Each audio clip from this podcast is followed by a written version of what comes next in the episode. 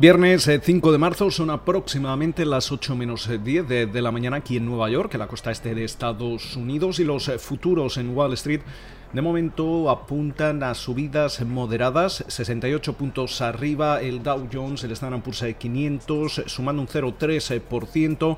Algo parecido está haciendo el Nasdaq en una sesión en la que de momento ese rendimiento del bono americano a 10 años continúa por encima del 1,5%, se sitúa en el 1,56% para ser exactos, y el West Texas Intermediate sube con fuerza un 2,5%, se transa ya en los 65,43 dólares el barril. Dejamos la, la resaca de las declaraciones del presidente de la Reserva Federal, Jerome Powell, en ese foro de Wall Street Journal eh, durante la jornada del jueves, donde parece que no terminaba de calmar a los mercados, no hacía ese guiño, sobre todo eh, para lo que se rumoreaba, esa posible operación twist de, cambio en la duración de las eh, compras de, de bonos que realiza en estos momentos el Banco Central estadounidense. Veíamos eh, como justo cuando comenzaba a hablar se disparaba el rendimiento del bono americano a 10 años y todo ello tambaleaba a la renta variable de Estados Unidos. En estos momentos estamos apenas a 40 minutos de conocer un dato importante. Estamos hablando del dato de empleo correspondiente al mes de febrero. Eh, parece que en estos momentos el consenso del mercado esperaría que se habrían creado alrededor de 180.000, 190.000 puestos de trabajo el pasado mes frente a los 49.000 que se generaban en el mes de enero.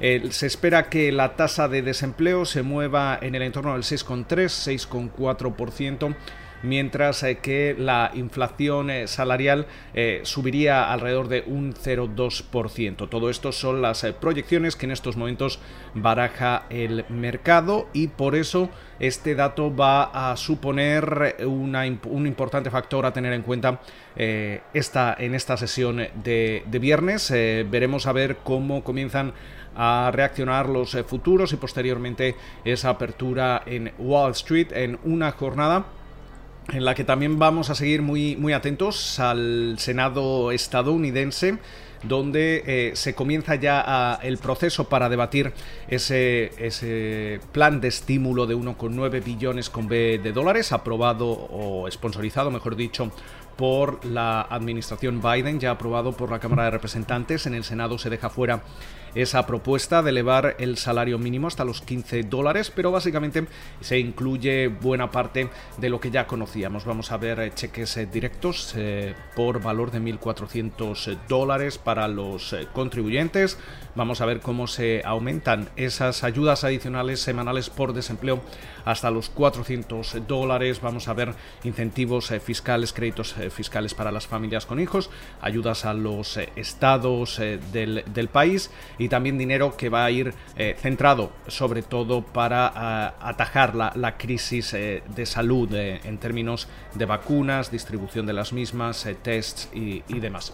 Mientras tanto, durante la noche también hemos tenido o hemos prestado mucha atención a esas nuevas eh, proyecciones, esos nuevos objetivos de crecimiento que, se fija en estos momentos eh, la segunda mayor economía del mundo. Estamos hablando eh, de China. veíamos como el primer ministro Li Keqiang ah, afirmaba que ese objetivo para este año estaría por encima del 6%. Esto es interesante porque tenemos eh, que tener en cuenta que precisamente debido a los estímulos que se están activando aquí en Estados Unidos, podríamos ver cómo esa recuperación en forma de, V podría ser más intensa aquí en Estados Unidos cuando se compara eh, con China. Pero también conocimos eh, más detalles sobre qué es lo que prepara Pekín para el próximo año en términos de, gasto en innovación y en desarrollo, en, defensa.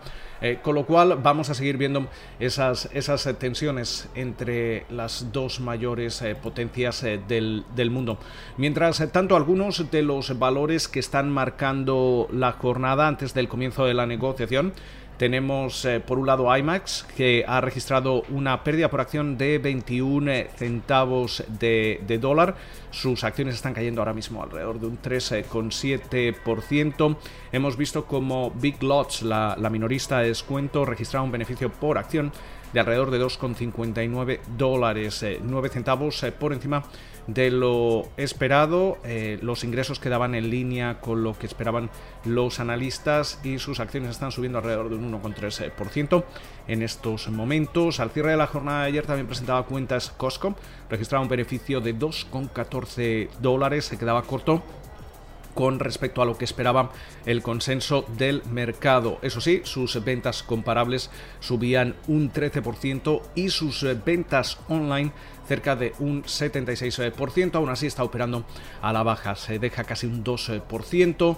También presentaba cuentas al cierre de la negociación de ayer eh, tanto Gap como Broadcom. En el caso de la minorista de, ropa veíamos eh, cómo convencía, registraba de nuevo un beneficio neto eh, en el último trimestre del año, en el conjunto del año eso sí registraba pérdidas. Sus acciones están subiendo ahora mismo un 3,2% y por su parte Broadcom registraba registraba un eh, beneficio por acción de 6,61 eh, dólares. Eh, también veíamos cómo los ingresos se quedaban ligeramente por encima de lo esperado, pero en estos momentos vemos caídas en la preapertura. Con lo cual, muchísimas referencias para terminar la semana. Esperamos que pasen ustedes un buen fin de semana, valga la redundancia, y como de costumbre, nos escuchamos de nuevo durante la sesión del lunes.